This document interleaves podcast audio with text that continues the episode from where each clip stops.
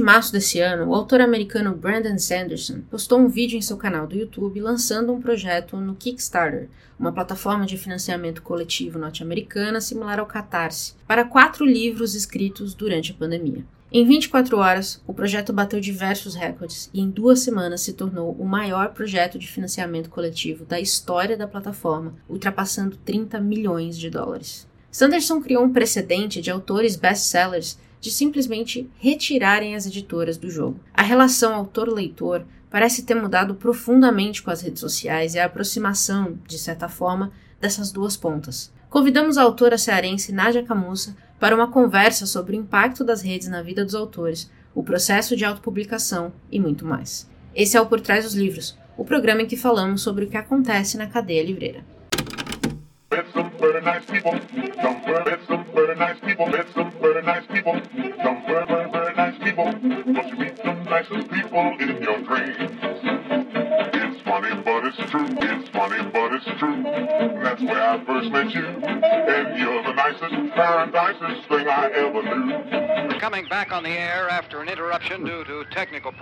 Bem-vindos ao Rede Poderosa. Eu sou Patrícia Quartarogo e estou aqui com Caio Lima. E aí, Pati? Saia do mudo para falar comigo. É que eu fui no. Sexta-feira, eu, eu, não estou paciente para isso, hein? Eu fui na tecla de espaço, ela não tá configurada, foi mal. O famoso, a gente, que é a frase mais falada nos últimos anos, né? Tá me ouvindo? e é óbvio, tá todo mundo chorando. Será que não já criaram um podcast com esse nome? Tá me ouvindo? fica a dica, fica é. a dica aí. Sim, Quem não criou, para criar agora. Fazendo Bom, todo o trabalho para criadores de conteúdo desde 2018, nossa, hein? Cara, pois é toda a consultoria, dando nome de podcast agora, tá foda. Mas vocês já ouviram aqui que Caio não, e eu não estamos sozinhos hoje. Pam, pam, pam, pam. Hoje não é dia de estar sozinho, né? Não, sexta-feira. A gente gosta de companhia. Exatamente. Para isso, é ela. Chega mais, Nádia Camussa. Tudo bem? Oi, gente, tudo bem? Bom dia, boa tarde, boa noite, que eu não sei a hora que o pessoal escuta, né? pra todo Muito mundo bom. que estiver escutando. Muito inclusiva, gostamos. Gostamos. Exatamente. Bom, bora lá então falar um pouquinho de poesia, de redes sociais, de, de tudo um pouco? Ó, minha primeira pergunta, eu gosto muito de fazer essa pergunta para todo mundo que está escrevendo, né? A gente conversou com a Yumi, tem duas perguntas, vou fazer uma no começo e uma no fim.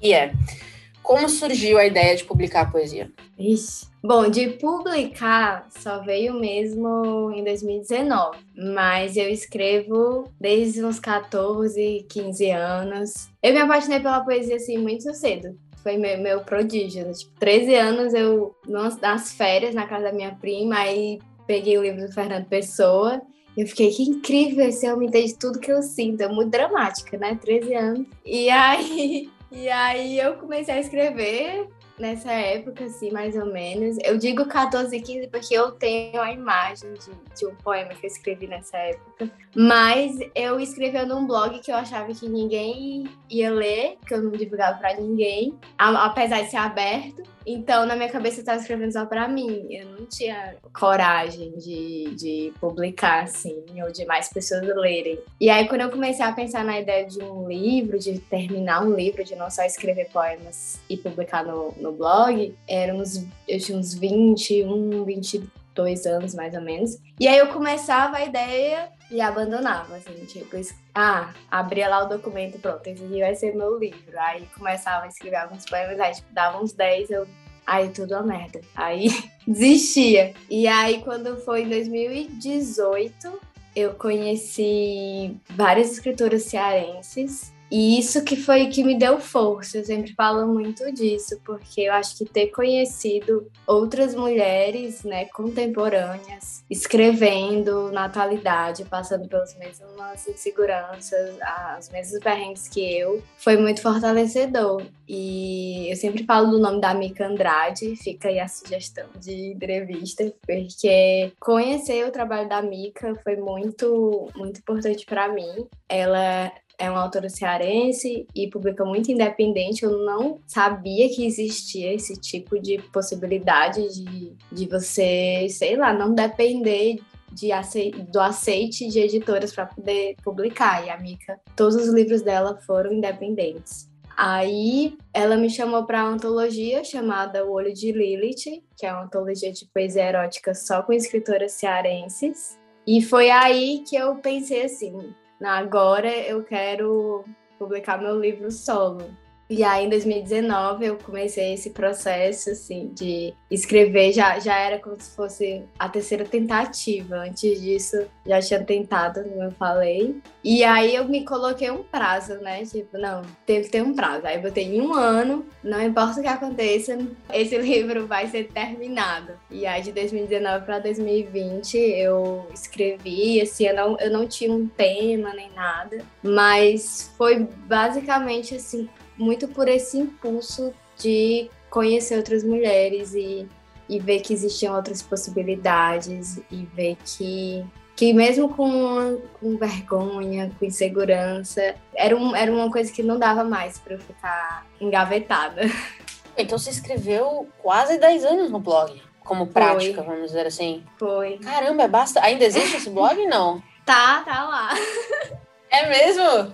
Você continua não divulgando, só usando para testar, é, ou você tende a divulgar eu ele? Continuo não divulgando. Assim, eu divulguei. É, era o nome do meu perfil antigamente, né? Que era As Vírgulas. Acho que a gente se conheceu e usava esse nome, né? As Vírgulas. E aí tá lá ainda do Blogspot. Eu acho que, na verdade, eu comecei com um que se chamava O Lado N.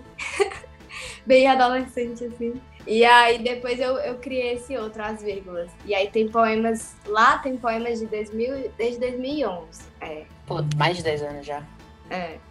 Incrível. Você citou, você citou a Mica, né? Que foi uma grande uhum. influência. Você citou o Fernando Pessoa. Já uhum. começar com o Fernando Pessoa meio pesado, eu achei. Quem mais? Quem mais te influenciou assim que você leu e falou, não, isso aqui é a minha vida? Depois do, do Pessoa, eu acho que eu tive uma grande paixão com a Hilda Hilst, mas ela era mais. Ela ainda é mais difícil de acessar. Um dia desse eu reli o livro de poesia erótica que foi republicado pela, pela Companhia das Letras, um de bolso, que é o Amavice, que são os últimos poemas dela. Ela falou assim: pronto, gente, vocês não querem saber de mim, aí tá aqui, porque ela por, hoje é muito popular, mas na época ela tinha dificuldade de acessar, de ter um grande público, né? E aí eu, eu achei muito incrível, mas era muito difícil de, de, de acessar. Era uma, é uma admiração assim que eu fico, não, nem me atrevo a tentar fazer algo próximo. Mas é, é ainda uma poeta que eu leio, assim, justamente para tentar me desafiar em, em, outras imagens. E aí, depois veio a Ana Cristina César, que eu fiquei também totalmente obcecada. E já com a Ana Cristina César, eu, eu consigo, assim, sentir que eu tenho muita influência desse, do jeito dela, assim, mais descontraído, debochado de, de escrever. E essa coisa do íntimo que eu gosto muito e às vezes inocência, assim, que as pessoas falam, ah, isso aqui é poesia, e aí eu gostava de como que ela provocava essas perguntas, assim. Não podia deixar de falar também, inclusive tem até tatuagem, a Sylvia Plath, que, que também tem, tem até a epígrafe, um trecho de um poema no meu primeiro livro, por causa justamente dessa profundidade dela, assim, na, nas emoções, assim, de falar abertamente sobre coisas que as pessoas, né, temem ler e temem escutar, que é questão de depressão e dessa intensidade muito que foi a vida dela. E é Ariel, que é o livro de poemas mais conhecido dela, é um livro assim que também de vez em quando eu pego algum poema só para reler. Acho que são esses principais. Baita nomes. Eu ia falar que o, o, Caio, ele. Você fez um trabalho de pesquisa da, da Hilda, não fez, Caio? Tem um trabalho escondido. Olha aí. Ah, escondido também, só os Escondido, tudo escondido nesse. Blogs escondidos, pesquisas escondidas, gente. Não, tipo, é porque eu tenho vergonha. Sacanagem. É. não, é porque eu queria realmente, tipo, entrar na, na vida da Hilda sacou? E aí eu queria fazer umas visitas na Casa do Sol, né? Fazer uma incursão lá maneira. Eu tive uma abertura legal com, com o Ricardo Domenech, com a família, o, Gutenberg, é o guardião da, da biblioteca dela na Casa do Sol, com a editora da LPM que está publicando o teatro dela, né? Publicou, na verdade. E aí eu gostaria de conhecer mais dar uma substância melhor, porque, né, até aí são tudo impressão de doidão que eu tenho. Ai, mas eu quero ler. Vai, vai ler, vai ler, vai ler, com exclusividade. Deixar todo mundo com inveja que eu vi esse podcast aqui. No ar. Tem que deixar, não é pra editar isso, hein? Eu acho que citar a Hilda, Nadia, na verdade me explica muita coisa, da, principalmente do seu segundo livro, o, o Cier, que você lançou recentemente, né? Porque você foca em poesia erótica. Ele é bem isso. E eu sempre, quando eu vejo poesia erótica, eu acho muito difícil de escrever, porque você é dividindo uma coisa muito íntima. E dependendo do que você está dizendo, ou como você está dizendo, considerada tabu pelas pessoas, com todo mundo, né? Como é que foi esse processo para você? Eu comecei a escrever poesia erótica, acho que logo que eu comecei minha vida sexual. Assim. Porque a poesia, para mim, sempre foi muito um lugar de eu entender as coisas que aconteceram na minha vida. Assim, tem todo o movimento da poesia confessional, né? Que, tipo, a Plath, inclusive, é considerada. E eu nunca achei, tipo assim, ah, isso é uma coisa menor. Não, para mim era isso mesmo. Eu vivi alguma coisa e ia lá escrever um poema. E por isso que o meu blog, às vezes, é, se, se for ler cronologicamente, vai ser quase um pouco biográfico, porque eu desabafava tudo ali. A louca, né? O negócio era aberto, só que eu achava que ninguém lia. Aí eu, assim que eu comecei, eu acho minha, minha iniciação sexual, comecei a, a querer escrever sobre as coisas que eu tava vivendo, que eu tava sentindo. E o meu primeiro namorado, ele também me influenciou muito, porque ele também é poeta, ele também escreve literatura erótica, a gente é super amigo até hoje. Então também foi uma grande influência, assim. E eu achei aquilo tão libertador, tipo, eu vejo como um exercício mesmo, assim, de tentar entender né, uma relação, experiências corporais com a palavra. E então começou muito por aí. Só que aí depois de um tempo, eu fui vendo que falar só disso não bastava, que eu, isso foi recente, principalmente depois do, do, do olho de Lilith, do olho de Lilith, mais ou menos nessa época quando eu descobri outras coisas com relação à sexualidade e principalmente comigo mesma. E, e aí eu fiquei assim, nossa, é, nós mulheres, né, geralmente temos contato com outras pessoas para depois termos com, com a gente mesmo, né? Pelo menos comigo foi assim. E eu, e eu não sei, eu tinha essa liberdade muito grande de falar sobre isso. E não sei se também tem a ver com com a relação na minha casa e a, com a minha mãe também a gente sempre foi muito livre para conversar sobre isso. E eu acho que parecia muito natural que eu usasse a escrita também para falar sobre todos esses questionamentos. E aí o Cieso eu acho que ele, que ele passa por esses dois momentos, assim, no inicial, em que são poemas mais voltados para falar das relações com, com outros corpos, e um outro momento que é da relação comigo mesmo, o erotismo, né, de mim comigo, assim, que é algo que, que foi um despertar tardio, digamos assim. Tá explicando, você explica de uma forma muito poética. Achei muito bonito. Porque é realmente, acho que você tem razão num ponto que o tabu ele depende muito de quem vê, né? Então, se você cresceu numa família em que isso não era tabu, quando alguém vai ler isso, provavelmente porque o Daíus te pegou tão cedo, né? Você leu e você não ficou horrorizada. Eu lembro que a primeira pesquisa que eu fui fazer sobre Hilda, eu caí num site, isso foi anos, foi a primeira vez que eu li ela, eu caí num site que falava como ela era é, explícita, que era um absurdo, uhum. que tinha essa crítica, né? Mas, mas você tinha que também ter esse viés para ver isso, porque tem outro lado que também era muito mais. Eu acho muito bonito isso de você se encontrar com você mesma, entender o que você. meio que uma terapia. Vale dizer isso? Ah, como eu, eu faço terapia, às vezes eu, eu acho assim, nossa, não substitui, não substitui, mas eu acho que é assim um processo de autoconhecimento, né? Essa palavra fica meio uhum. batida hoje em dia, né? Porque que agora tudo é autoconhecimento, só vem de autoconhecimento à torta e à direita, mas se você for pensar só na palavra mesmo, eu acho que tem esse, esse viés, assim. E, inclusive, alguns profissionais até recomendam essa escrita para se entender, né? Mas com relação a esse negócio do expresso da Hilda, eu não sei, eu, eu sou difícil de me chocar com, com essas coisas. Eu também não consegui explicar muito bem. Talvez tenha sido essa questão de ser ter uma, uma casa assim com menos tabu com relação a isso. Mas quando eu li, né, principalmente o Caderno Rosa de Lori Lamb, que acho que é o mais polêmico, né? Hoje eu acho que se eu lesse, eu nem que pareça, hoje, hoje eu ficaria talvez mais chocada do que na época. Mas na época eu fiquei só assim, né? Essa mulher é bem doida, bem corajosa, mas eu, eu achei tão incrível, eu acho que eu, sei lá, aquariano, vamos falar de signo, né? De, eu, eu gosto dessas pessoas que, é, de que vão contra a regra, que vão contra né, as normas e não sei o quê. E aí eu acho que isso não me, me chocava, isso me atraía também. Muito bom.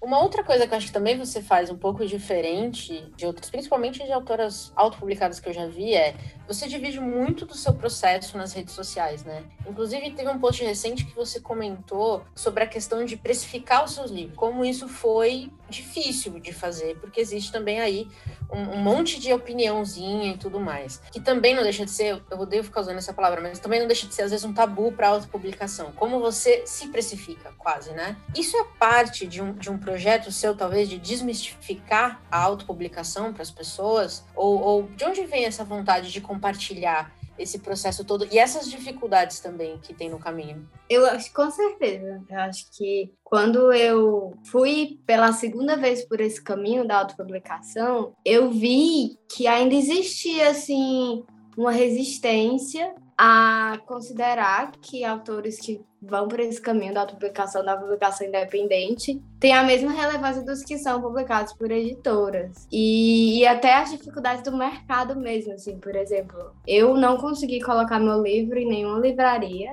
Vou conseguir agora numa livraria aqui de Fortaleza que apoia é, escritores independentes eu entendi que também estava no momento da pandemia, então estava difícil para todas as livrarias, né? Assim, muitas estavam inclusive fechando. Então eu não sei muito até que ponto era pandemia ou até que ponto era preconceito, assim, ou era já o esquema de só ter livros de editoras em livrarias. Porque o Olho de Lilith, por exemplo, tá nas livrarias porque foi publicado pela Jandaíra, né? E aí, eu, na época, eu tentei contato com várias livrarias e a, a maioria das respostas era ah, a gente não faz parceria com escritores independentes, porque a gente já tem algumas editoras fechadas e não sei o quê. E aí eu fico assim, aí eu fiquei um pouco frustrada. E aí depois eu fiquei pensando, nossa, eu acho que eu tenho que, que falar sobre isso, de tipo, talvez fazer as pessoas, as pessoas entenderem que não é porque a pessoa decidiu pagar para ter o seu livro publicado, significa que a pessoa que trabalha naquela publicação vai fazer um trabalho mal feito, entendeu? Que vai ser de, de pouca qualidade, porque a questão é que o mercado literário é muito, é muito difícil ainda, assim. Então, tem muita gente escrevendo.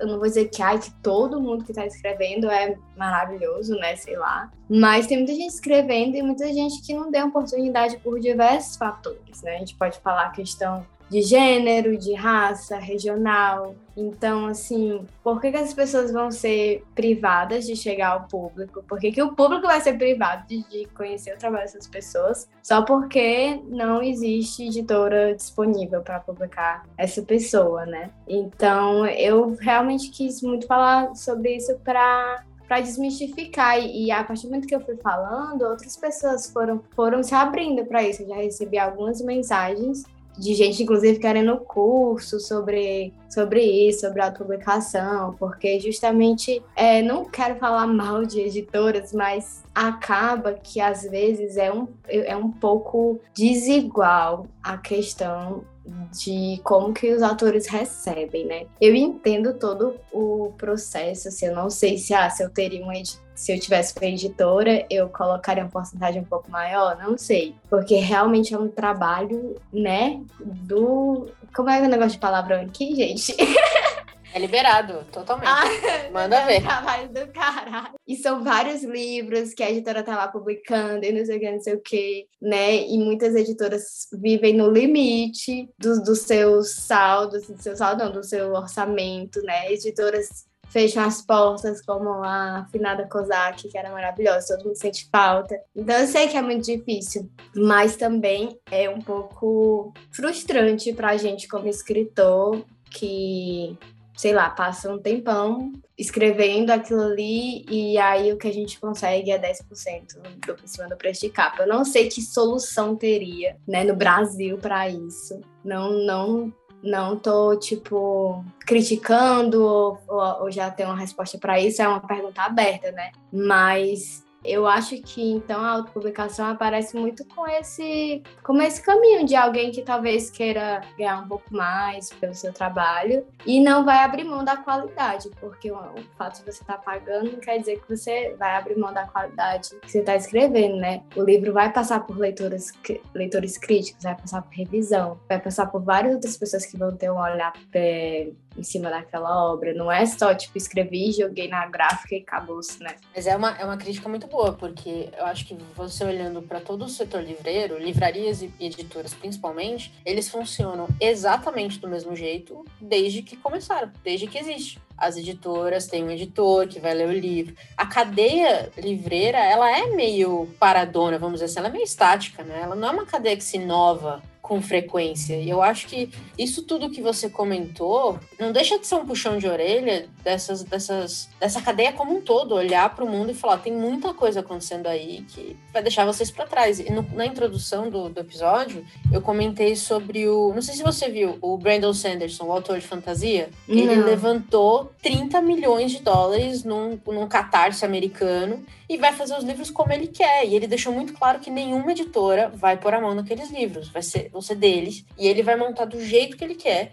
Então, como ele ultrapassou em muito a meta, que acho que era, acho que era 5 milhões, não lembro, ele, hoje ele fez um vídeo falando assim: ah, vou colocar é, coisas douradas, vou fazer capa dura, né? Porque como agora tem muito mais dinheiro, a gente vai fazer muito mais do que a gente esperava. Então, assim, é, a minha, minha impressão muito forte é que se a cadeia não se não inovar e não renovar, eu acho que a gente vai ver no futuro muito mais autopublicação do que qualquer outra coisa. A Amazon também mudou esse jogo, né? Sim, com certeza. A, a questão da facilidade né, do KDP, que é o que eu não sabe falar em inglês, mas é a forma de publicação do Kindle, né? Facilita muito também. E aí, eu, novamente, eu vou estar sempre re, re, reforçando isso. Não quer dizer que, tanto para o escritor como para leitores, você vai abrir mão de um processo de qualidade, né? Tipo, é, mesmo sendo na Amazon, claro que tem um monte de porcaria lá na Amazon de autopublicação, com capas horríveis, com tudo isso, mas não quer dizer que você vai abrir mão de, de um processo, né, que é isso, né, é importante passar pelo,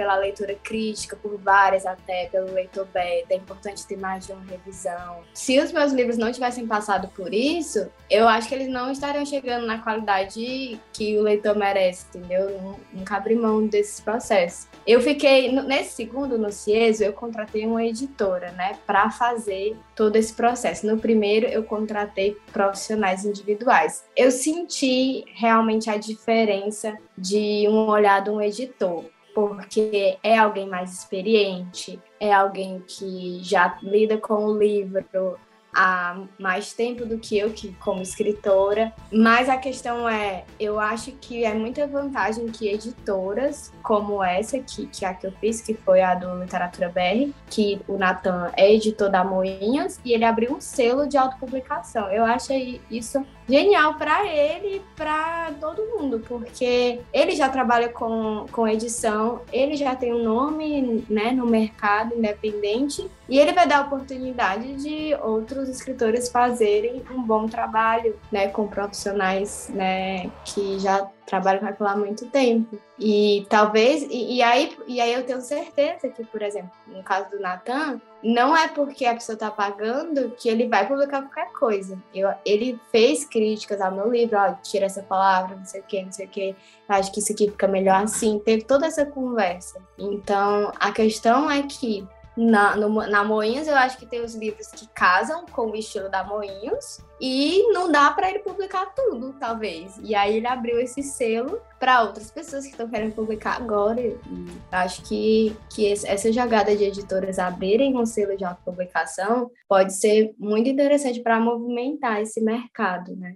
Uma pausa nesse episódio para te contar umas coisas muito legais. Você sabia que o Rede Poderosa tem um site? No www.centralredepoderosa.com.br você encontra as referências de tudo o que falamos nos episódios e a lista completa das recomendações dos BOs. No Spotify e no Deezer, você também pode acompanhar a playlist Rede Poderosa modo Shuffle, com as músicas que usamos nos episódios e também o que recomendamos nos BOs. Ouvindo os nossos episódios pelo aplicativo Orelo, você nos ajuda a remunerar toda a cadeia de produção que traz cada episódio para você, e o aplicativo é gratuito. Por fim, você pode nos seguir no Instagram @centralredepoderosa para saber tudo que está para sair, ver os posts especiais que eu e a Patrícia criamos toda semana e onde teremos uma caixinha de pergunta toda terça-feira para você comentar e perguntar o que quiser. Nós responderemos e comentaremos os envios nos episódios do Chá Revelação. E agora, de volta à programação normal.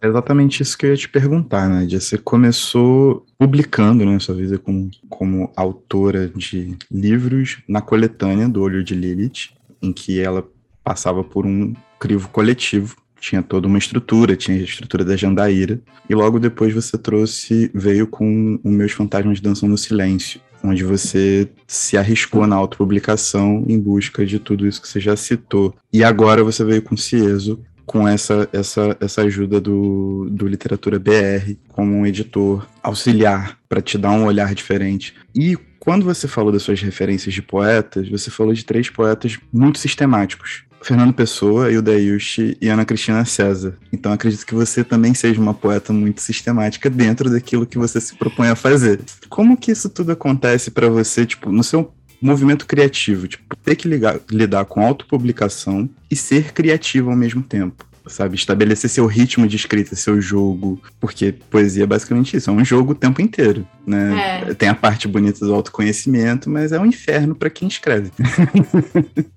E como foi é. para você essa experiência? Tipo, nos dois livros, com um com menor auxílio, outro com, com auxílio do selo e tal. Bom, sobre essa questão de equilibrar, né, ser autor independente e a criatividade, a escrita, é uma coisa que, inclusive, eu ainda estou me encontrando, porque vou confessar que não é fácil. É claro, assim, que se você, se o autor, né, tem lá o seu emprego no serviço, é um servidor público e depende zero da, da venda de livros. Realmente, para ele vender não vai fazer tanta diferença no orçamento dele, né? Então, ótimo, talvez seja melhor ir mesmo é, por uma editora, né, tradicional, ficar tentando é, chamadas, alguma coisa assim, e ter os seus 10%, porque aquilo não vai, talvez, influenciar. Isso aí é um caminho que vai de acordo com cada um. No meu caso, é, realmente foi tipo a venda dos meus livros salvou o meu 2021 financeiramente, assim. Então, foi um caminho que eu fiz, olha, eu tenho isso aqui, é o meu trabalho, é o que eu posso fazer agora neste, nessa pandemia, então vou precisar ir por esse caminho aqui. E aí, quando eu, quando eu vi o tanto de coisa que tinha que fazer, eu acho que vindo do teatro, né? A gente não falou um pouco disso, mas eu também sou atriz e vindo do teatro me deu muita noção de execução, de produção e de, e de lidar com várias funções, porque quando a gente quando fazer teatro também independente, né? Tipo, eu fazia teatro com meus colegas da universidade. A gente não tinha dinheiro, a gente só tinha vontade de fazer. E a gente passava meses e meses se reunindo, sem grana nenhuma. A minha primeira peça, a gente gastou 300 reais para fazer a peça. E aí a gente tinha que fazer várias coisas na sala de ensaio eu era atriz, mas quando saía da sala de ensaio tinha que procurar pauta no teatro, e tinha que ir atrás de comprar as cadeiras do cenário, tinha que ir atrás de não sei o que, pensar o figurino.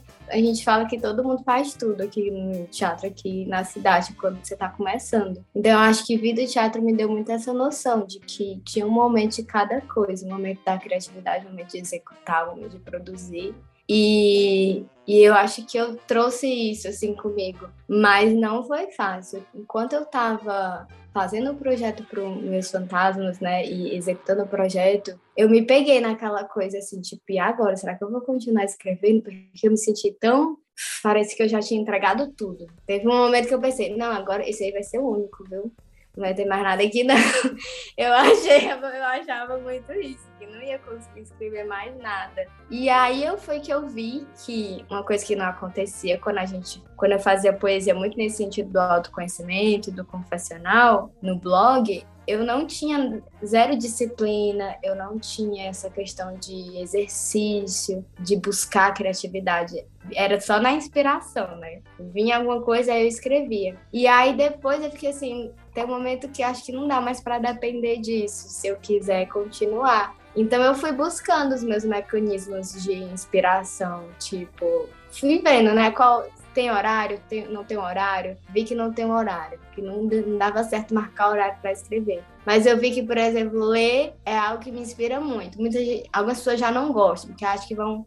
Eu, às vezes, realmente pegava um verso, eu gostei desse verso, eu copiava esse verso e a partir disso eu ia inventando outras coisas. Então eu fui vendo assim é, mecanismos de continuar criando como exercício e, e, isso, sem depender da inspiração. O Cierso, eles são poemas, é tipo um pouco uma coletânea, porque são poemas antigos, mas também tem poemas novos. E esses novos poemas foram bem difíceis de tirar eles, assim, que eu tava nessa fase de que eu achava que não ia ver mais nada. E aí eu falei, não, mas eu quero fazer a reunião da poesia erótica, só que só com o que eu tenho não, não dá, que era pouco. E aí eu ia lendo, aí reli Hilda Hilst, li muito Ana Martins Marques, e aí nisso foi aparecendo. E aí quando eu entro nesse período assim, eu fico alguns meses pensando nisso. E aí, e aí vai surgindo, tipo, eu escutava música, me vinha uma ideia, mas era muito nisso de primeiro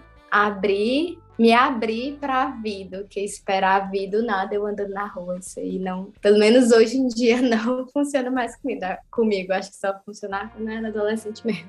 Mas isso, isso tá ligado um pouco também com, com a questão de produção de conteúdo. Gente acho que tem a ver com produção de todos os tipos, né? Eu tava conversando outro dia com a, com a Renata, que é uma uma rei que já apareceu aqui no, no podcast também, sobre é, quando você entra em, em de, determinados perfis de, de gente que quer ajudar as pessoas a usar as redes sociais, um dos comentários é poste todo dia, não precisa ser profundo, mas tenha um conteúdo todo dia. E aí eu falei para ela, falei, cara, a gente precisa viver para ter conteúdo, porque senão nunca vai ser profundo, nunca vai ser nada, vai ser só li uma página hoje. Sabe? Ainda mais a gente que, que fala de literatura, tem que ler o maldito livro, não tem outra opção. Então, para é. ler, tem que ler, não tem opção, é o que é. Então, assim, eu acho que tem um pouco dessa. Às vezes as pessoas esquecem um pouco isso. Tem que viver também, porque né, o conteúdo tá lá fora. Tem um pouco dentro da gente, mas também tem um pouco lá fora. E aí, eu, e você tem falado também isso para as pessoas no seu, no seu, nas suas redes, né? Fala sobre criação de conteúdo, você também comenta um pouco sobre isso. E até onde eu sei seus dois livros, a sua única forma de venda é pelas redes sociais. É isso? Sim. Eu só tô vendendo pelo, só pelo Instagram mesmo. Eu tô querendo ainda fazer um site, mas pensando em recursos ainda para isso, mas por enquanto é só, só, pelo, só pelo Instagram. E aí, só, só, voltando um pouco nisso que você falou, e, e ainda. Não sei se eu te respondi, Caio. Respondeu, respondeu bastante, que isso. E, mas é isso também. Eu vi um, uma entrevista no podcast com a Natasha Félix, que é, que é uma poeta, e ela falou muito isso. Ela publicou o primeiro livro, que é Use Alicate Agora, e aí faz um tempo que, que esse livro foi publicado. E ela falou assim: Eu não tô com pressa de publicar outro agora, porque eu tô vivendo, não, às vezes eu não tô escrevendo sempre, não. Eu tô trabalhando para pagar minhas contas, eu tô vivendo, eu tô indo para um bar, eu tô transando. E quando veio o primeiro, livro, eu fiquei nessa pressão. E o segundo, né? Gente, é tanta noia. E aí eu fiquei, mas, mas por que eu já tô pensando no segundo? E aí eu acho muito, quase 100% de certeza que é, é, comparação de rede social, né? Você vê uma escritora publicando, no ano que vem ela tá publicando outro, aí você fica, vai, meu Deus, tem um ano para publicar outro livro. E aí me veio um pouco essa pressão, mas o Cieso não foi dessa pressão, assim. Eu não esperava que que eu fosse publicar logo outro. Mas quando surgiu a oportunidade do, do edital, eu já estava pensando nessa coletânea de poesia erótica, e aí eu inscrevi de novo e passei de novo. E aí eu, vale, pois vai ser. E aí, quando eu tava perto de receber o edital, o, o resultado, foi que eu pensei assim: ah, se eu passar, eu vou ter que ter material para isso. Então foi quase um, um, uma demanda. E aí eu acho que ainda falando um pouco assim, tipo, foi, foi esse meu puxão de, de voltar um pouco para a escrita. Mas agora, por exemplo, eu já não tô escrevendo, assim, esse ano de poesia eu não escrevi nada. E aí eu lembro, toda vez que eu fico querendo me, co me cobrar, me culpar, eu lembro muito dessa entrevista da Natasha Félix. E aí eu peguei uma mania muito engraçada que toda vez que eu pego uma antologia de poesia, eu olho o, os anos da, de publicação e eu conto, olha, esse aqui de um pro outro foi cinco anos. Então dá tempo. E aí Faz bem. Que é, e aí eu vejo que, tipo, nossa, isso é uma noia, né, do, dessa modernidade aí que a gente tá vivendo, contemporaneidade de que, dessa aceleração, porque é isso, às vezes você vai. A Hilda, por exemplo, publicava cada nesse Ama Vice tem uns livros dela que tem 12 poemas, três anos entre uma publicação e outra, porque é, não é assim, né? Não é fast food, não é botou lá um copinho, vai e desce refrigerante. Então, eu também vi que tem os momentos. Agora eu tô no momento publicadora. E é isso. Daqui a um tempo talvez venha outra coisa, uma outra ideia. Ó, que você já viveu muito e tem coisa desde 2011 aí. Pra...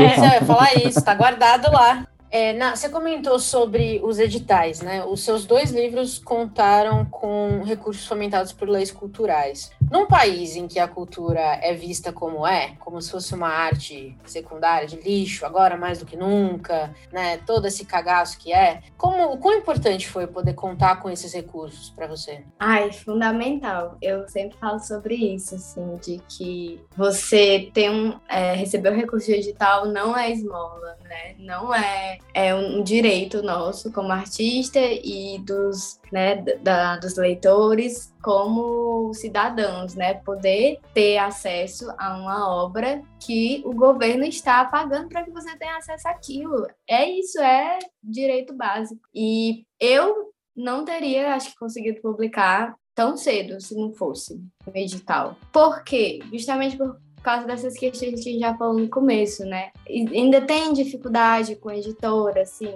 as chamadas abrem é o país inteiro e, enfim, várias coisas, né? Nem sempre dá certo. É, esse meu, meu primeiro namorado, que é meu amigo, ele já tentou algumas vezes algumas chamadas e não deu certo. Aí eu sempre brinco com ele que o Jack London, ele teve 600 recusas. Aí quando ele, sempre que ele tem uma recusa, eu olho, agora tem 598. É isso. Então, é, se não tivesse sido esses editais, eu acho que, que eu não teria. Ou não, também tem essa questão né, de como eu decidi por publicação independente ou por autopublicação. Não do jeito que eu idealizo, assim. Eu fico assim, nossa, é tão bom. Porque tem todas essas relações de, de escolhas de capa, não sei o quê, mas aí já é outro assunto. E uma coisa importante é que não foi só também a publicação do livro, né? Quando eu criei o projeto de, dos dois livros, eu pensei em um projeto assim mais completo. Então tem acessibilidade, tem a tradução em libras que está disponível no YouTube gratuitamente dos dois. Tem tudo isso que às vezes a gente não consegue juntar esse dinheiro para ter um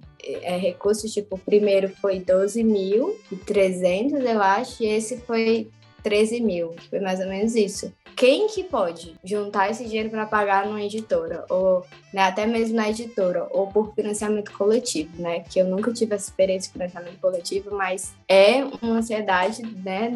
enorme de ficar lá esperando bater a merda e tudo mais. Então, eu acho que é um ato de, de resistência mesmo, que a gente continue insistindo nos editais. E eu falo muito sobre isso porque muita gente, principalmente acho que da literatura, isso eu também eu trouxe muito do teatro. No teatro a gente já é mais acostumado a tentar edital. Tem uma galera aqui que que desde que eu comecei a teatro eu já ouvia falar de edital. Mas na literatura as pessoas não veem essa forma de conseguir esse dinheiro, né? E aí eu tenho falado muito sobre isso e algumas pessoas têm se aberto mais para pensar sobre essa possibilidade. E esperando aqui que o país continue, né, fomentando a cultura por meio de mais editais, mais é sempre melhor, nesse caso. Sim. Eu vou encerrar então com aquela pergunta que eu te falei que eu também eu quero fazer essa pergunta para todo poeta que eu conheci na vida, porque eu tenho uma curiosidade muito grande hum. disso, que é quando termina um poema? Quando você sabe, você põe um ponto final e fala assim, esse aqui acabou, maravilhoso, vai pro livro. Como que você sabe? Ai, meu Deus, eu não consigo saber. Mas. Ai, eu acho que não sei explicar, não. Mas. Vocês viram quando a, quando a Smith veio, que ela deu aquela entrevista lá no, no Sesc Pompeia? Você chegou uhum. aí? Não fui, aí... mas ouvi sobre. Com muita Ai. inveja. pois é. E aí ela fala uma coisa maravilhosa que ela diz e eu até coloquei isso no meu livro, assim. Inclusive, a viagem que eu fiz para São Paulo foi muito inspiradora para o primeiro livro. Assim. E aí ela fala que, que ela acha muito parecido o processo de escrever poesia e ser detetive, porque a pessoa perguntou assim: ah, você adora séries de detetive, isso não tem nada a ver com literatura, como é que você explica isso? E ela, não, pelo contrário, tem tudo a ver. E aí ela fala que é como investigar. E escrever poesia é como investigar um caso, assim. E aí, de repente, você pronto, encontrei a, a, a, solução. E aí é como terminar um poema. E aí é esse insight, assim, que, que não sei, mas eu, eu não vou saber explicar. Apesar de que eu acho que eu gosto de terminar, assim, com o fechamento de uma, de uma imagem. Eu posso até pegar um poema, talvez, para tentar exemplificar. Deixa eu ver se eu tenho aqui um. Ai, meu Deus. Ai, esse que foi, esse que tá no Ciência foi um dos primeiros que eu, que eu, que eu escrevi.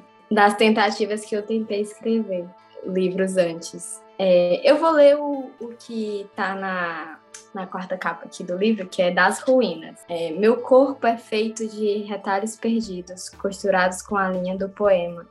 Algumas partes ficaram em cada uma das camas que passei. Com o poema me reconstruo me ergo inteira das ruínas. Abro a boca, estou úmida. Pequena coreografia do prazer, para te dar adeus. E tudo dança. Eu lembro que quando eu terminei nesse E Tudo Dança, para mim fechava essa imagem, sabe? Do, do corpo que tava em retalhos, e aí o poema une esse corpo, e nesse movimento de que é o poema que reconstrói o corpo iniciar a dança. Então acho que foi tipo isso. Eu gosto também de terminar às vezes com poucas palavras, mas nem sempre acontece. Eu não acho que eu não vou saber responder. Cara, você é respondeu. Você respondeu lindamente, aliás, porque eu acho que esse poema, inclusive, ilustrou exatamente isso. É, acho que foi a primeira vez que eu consigo visualizar realmente ficou. Assim, não, faz todo sentido. Fez todo sentido na minha cabeça. Acho que tem muito a ver também com, com o jogo que o Caio comentou antes. Acho que é isso. Sim, sim. Belíssimo. É. Obrigado, Nádia, por ter dado essa vitória para os poetas uma vez nesse podcast. Foram quatro longos anos tentando. tentando encontrar. Muito obrigado. Oh, mas, por exemplo, é que eu abri agora, aí tem um, um, poema aqui que, que foi o trabalho do editor, inclusive, do Natan que eu tinha terminado com duas palavras, e aí ele falou assim: não, corta essa. E aí ficou só uma palavra no, no último verso, né? E aí realmente, eu acho que, que para mim eu, eu tenho gostado mais de, de como, quase como se fosse afunilando, assim, né? De a última ou a última palavra ou as últimas palavras ser o que, que fecha, né? Um negócio assim, tipo, é, você vai ler aquelas últimas palavras para ficar para ler de novo o começo do poema, entendeu? Como se fosse muito isso. Você termina aquela palavra aí volta pro começo para ver esse caminho. Ai, gente, tô viajando. É lindo. acho que acho que fechamos com chave de ouro, Caio. Eu não, eu não tenho nem mais o que perguntar, porque depois dessa ficou lindo demais. Dessa, assim, justifica completamente o meus fantasmas dançam no silêncio estar nos meus melhores vídeos, nos meus melhores livros Ai. do ano passado. Eu acho que Cierzo pode entrar também, não sei. Deixa para chegar no final do ano, não ter expectativa. Mas é isso, qualidade total. A Nádia é uma poeta fantástica. Ai, e conseguiu te responder, então todo o arco desse episódio tá completo. Foi maravilhoso. Ah, só para encerrar quem tá ouvindo a gente. É, então é só ir lá no Nadia Camussa no Instagram, compra direto uhum. com você. Uhum. Vem autografado os dois? Pode pedir autografado? Sim, todos. É o que eu vou fazer, porque eu tenho eu tenho e-book, mas agora agora você falando, eu acho que eu quero eles físicos, porque eu quero eu gosto de escrever. Eu ter uma, a gente vai ter uma conversa no meu livro, tá? Então a gente vai conversar daqui a pouco. Tá bom. e muito obrigada. Obrigada por ter vindo, obrigada por ter conversado com a gente, por participar desse episódio e por compartilhar sua poesia com o mundo. Eu acho que isso é, é coragem, mas mais do que isso, é essa beleza toda tem que estar, tá, tem que estar no mundo mesmo. Ai, eu que agradeço, gente. Muito obrigada pelo convite. Eu sou muito fã do podcast. Morro de rir nos, nos episódios de B, do BO. Nessas... Ai, vocês são uma dupla fantástica. Tudo pelo entretenimento. Fazer. Vamos encerrar então, Carlima. Temos um episódio. Temos um episódio. Belíssimo episódio. E tchau. Tchau.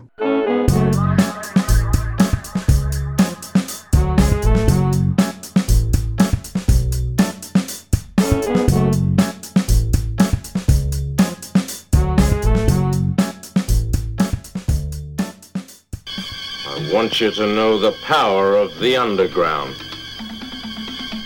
We'll fight alone, just as we used to do in those days. All right.